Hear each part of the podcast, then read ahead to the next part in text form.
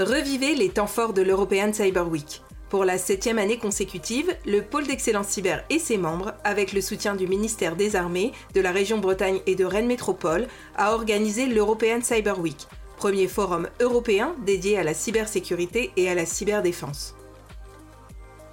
Cet événement est co-organisé avec Hopscotch Congrès. Je vous emmène en immersion au cœur du couvent des Jacobins pour revivre les temps forts de l'édition 2022. Former, innover, dépasser les idées reçues et accompagner. À l'occasion de la Semaine européenne pour l'emploi des personnes handicapées, Madame Geneviève Dariussec, ministre déléguée chargée des personnes handicapées, est intervenue durant la journée cyber et enjeux sociétaux de l'édition 2022. Elle est revenue notamment sur l'importance de l'insertion professionnelle des personnes en situation de handicap, axe majeur de réflexion pour le ministère en vue de la prochaine conférence nationale du handicap.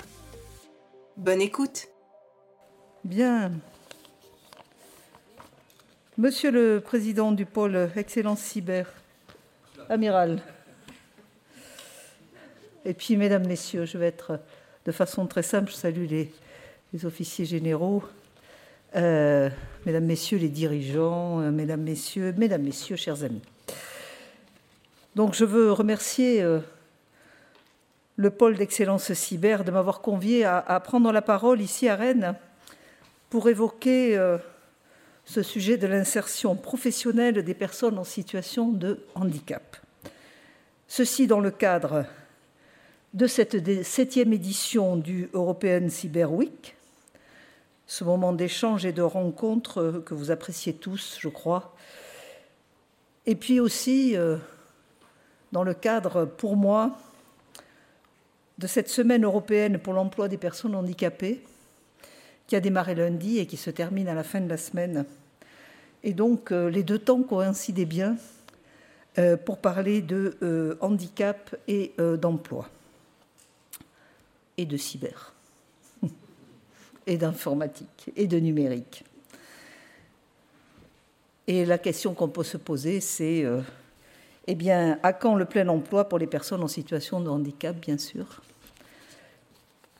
Alors construire une France du plein emploi, c'est bien sûr ce que souhaite le président de la République, c'est nos objectifs, la Première ministre bien sûr et tout le gouvernement, et euh, c'est un objectif qui concerne l'ensemble des actifs et donc bien évidemment les personnes en situation de handicap. Donc euh, ce sera un des axes principaux de réflexion pour nous en vue de la prochaine conférence euh, nationale du handicap qui se tiendra au printemps 2023. Et euh, nous aurons là encore euh, l'occasion de donner une impulsion complémentaire à notre action pour les trois prochaines années. D'ores et déjà, la dynamique est quand même très encourageante, puisque le taux de chômage des personnes en situation de handicap a baissé de 6 points depuis 5 ans passant de 19% en 2017 à 13% aujourd'hui. Donc c'est bien. Mais ça reste quand même euh, pratiquement deux fois supérieur au taux de chômage euh, général dans notre, dans notre pays.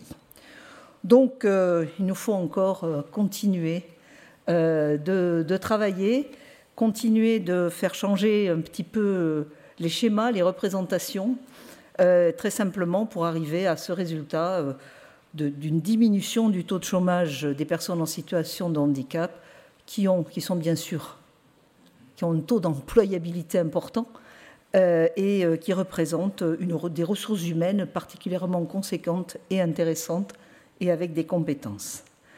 Alors, euh, oui, les enjeux que vous avez portés aujourd'hui concernant l'inclusion des personnes au profil neuroatypique euh, c'est-à-dire des personnes autistes et atteintes de troubles du neurodéveloppement, euh, bah, ces, enjeux sont très importants. Ils sont très importants, très pertinents. Et ils rentrent parfaitement dans le cadre de cette politique du plein emploi que nous, entendons mener. Et puis je crois qu'il nous faut sortir des sentiers battus euh, pour trouver des talents, et que ces talents sont nombreux chez les personnes en situation de handicap, nombreux et souvent insoupçonnés. Alors nous avons un devoir de repérage, d'abord, d'évaluation et de repérage de l'employabilité. Ça, c'est un travail important qu'il nous va nous falloir mener avec beaucoup plus d'intensité, à mon sens, euh, pour repérer les compétences de ces personnes. Et puis nous devons bien sûr renforcer la formation. Formation qui doit être accessible à tous les publics. nous avons ainsi multiplié euh, par trois, par exemple, le nombre d'apprentis euh, pour les personnes en situation de handicap. Il faut que nous poursuivions dans cette dynamique, et vous savez bien que euh, l'apprentissage, c'est aussi de l'alternance pour ceux qui sont dans des études supérieures. Et donc, nous devons euh, poursuivre, et nous allons d'ailleurs poursuivre avec un acte 2 de l'école et de l'université inclusive avec les ministres concernés, afin de permettre à ces jeunes d'avoir des parcours de formation initiale, scolaire, universitaire, euh, pertinents et adaptés pour eux. Et euh, je crois que sur le plan de la formation, votre implication est particulièrement importante et, stimulante. Je note, euh, je pense notamment à ce que vous portez avec l'association AFEG et ASPI Friendly, un programme d'accompagnement des personnes autistes à l'université en étroite collaboration avec le ministère des Armées, une institution que je connais un peu bien. Et j'ai d'ailleurs participé avec euh, l'amiral à, signer, euh, enfin, je vais regarder signer, euh, à signer ces, conventions. et aujourd'hui, voilà, il me semble que il est absolument essentiel alors c'était un recrutement de personnes autistes hein, pour, euh, pour les, services euh, de cybersécurité. Et donc aujourd'hui, il me semble essentiel que l'enseignement euh, supérieur puisse se mobiliser, ouvrir ses formations à tous les profils, et en particulier, je le redis, rendre ces formations accessibles. J'y travaille tous les jours avec la ministre de l'enseignement supérieur et de la recherche mais je crois qu'à cet égard, les travaux menés avec différentes écoles et universités, la région Bretagne, la métropole rennaise et le rectorat d'Île et Vilaine sont très précieux et je veux ici vous féliciter parce que l'écosystème est favorable. Mais en outre, outre la formation et l'innovation pédagogique, il est indispensable aussi de se battre, de se battre contre les idées reçues Première idée reçue vis-à-vis de l'informatique.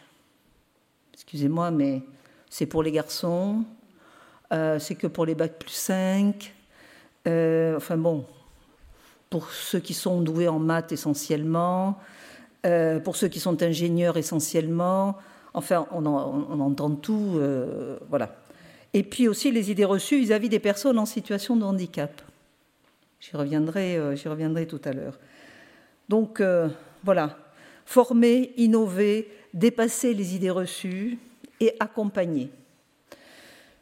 Alors nous avons des dispositifs d'accompagnement dans l'emploi, c'est l'emploi accompagné, qui constitue une réponse intéressante et adaptée, notamment pour euh, euh, les personnes autistes, mais aussi euh, toute forme d'accompagnement spécifique des entreprises est absolument essentielle.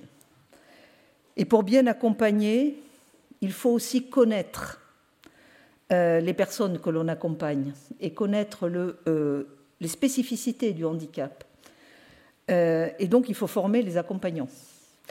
Donc, nous, avons, nous aurons une chaîne vertueuse quand, bien entendu, en plus des dispositifs mis en œuvre par l'État et ce que nous faisons avec le ministre de l'Emploi sur les emplois accompagnés dont je vous parlais, les entreprises vont vouloir avancer sur euh, l'accompagnement, euh, la formation de ces personnes, mais il faut qu'elles soient formées pour savoir les, spécificités, les particularités et euh, les modes d'interaction quelquefois avec ces personnes.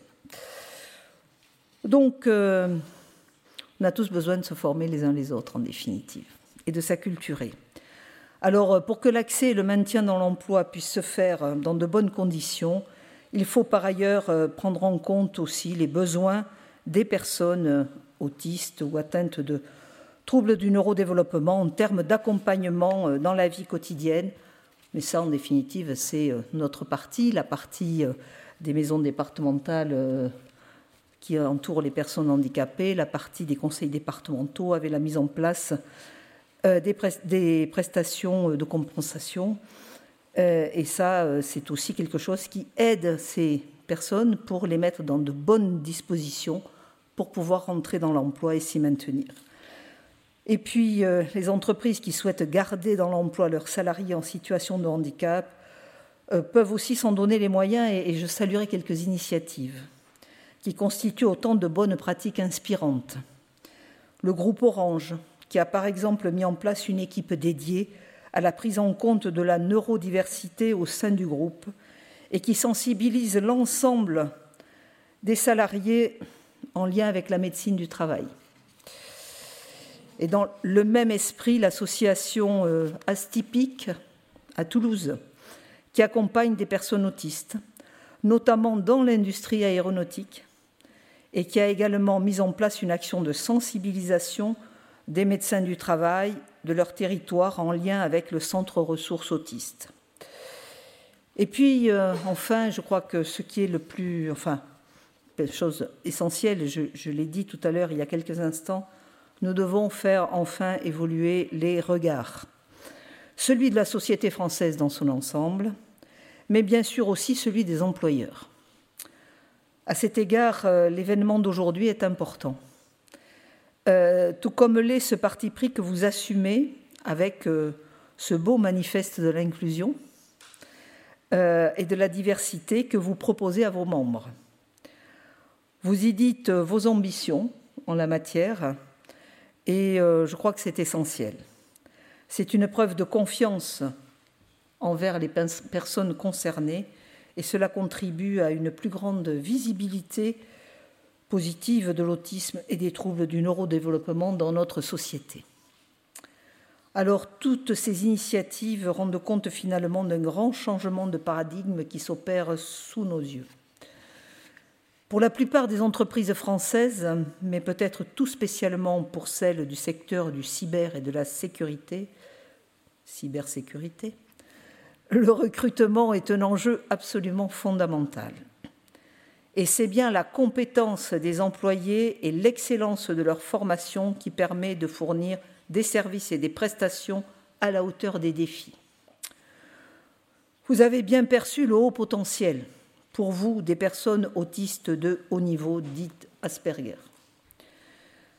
On sait que ces personnes ont une capacité de se concentrer sur des tâches précises et abstraites, avec une grande rigueur et une capacité de mémorisation et une application dans la durée. Bref, ce sont des profils particulièrement attractifs pour vous. Mais euh, plus largement, il faut que les entreprises prennent également conscience du vivier de talents que représente l'ensemble des personnes en situation de handicap. Les métiers que vous portez dans le secteur du numérique et de la cybersécurité ouvrent une large palette d'adaptations possibles. Et il y a toujours une plus grande souplesse dans vos manières de travailler, notamment dans les équilibres possibles entre distanciel et présentiel. Encore que. Le cyber, le distanciel, ils n'aiment pas beaucoup. Tout cela facilite largement l'employabilité des personnes considérées auparavant comme éloignées de l'emploi. Il est nécessaire que les entreprises se saisissent de ces opportunités. Et dans un contexte de tension dans de nombreux métiers actuellement, euh, eh bien, euh, il faut aussi ouvrir les yeux, rechercher les talents autour de soi. Et euh, il faut marteler une idée simple et forte, c'est que par-delà le handicap, le bon profil, c'est d'abord la compétence.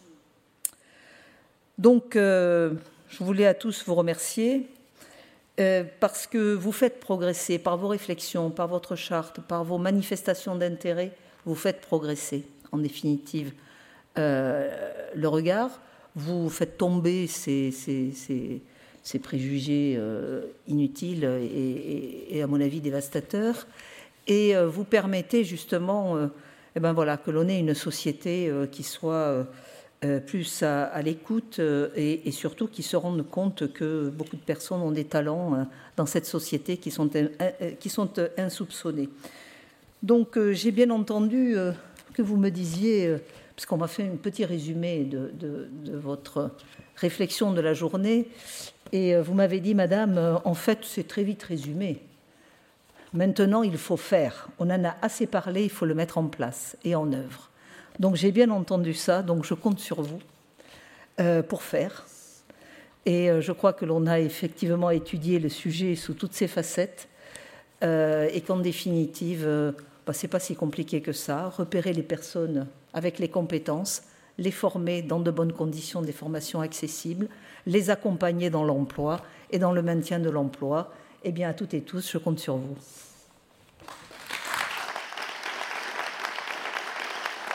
Cet épisode est à présent terminé. Retrouvez-nous du 21 au 23 novembre 2023 à Rennes pour la huitième édition de l'European Cyber Week. Pour en savoir plus, rendez-vous sur le site de l'événement www.european-cyber-week.eu ou sur le site du pôle d'excellence cyber www.pôle-excellence-cyber.org. À bientôt!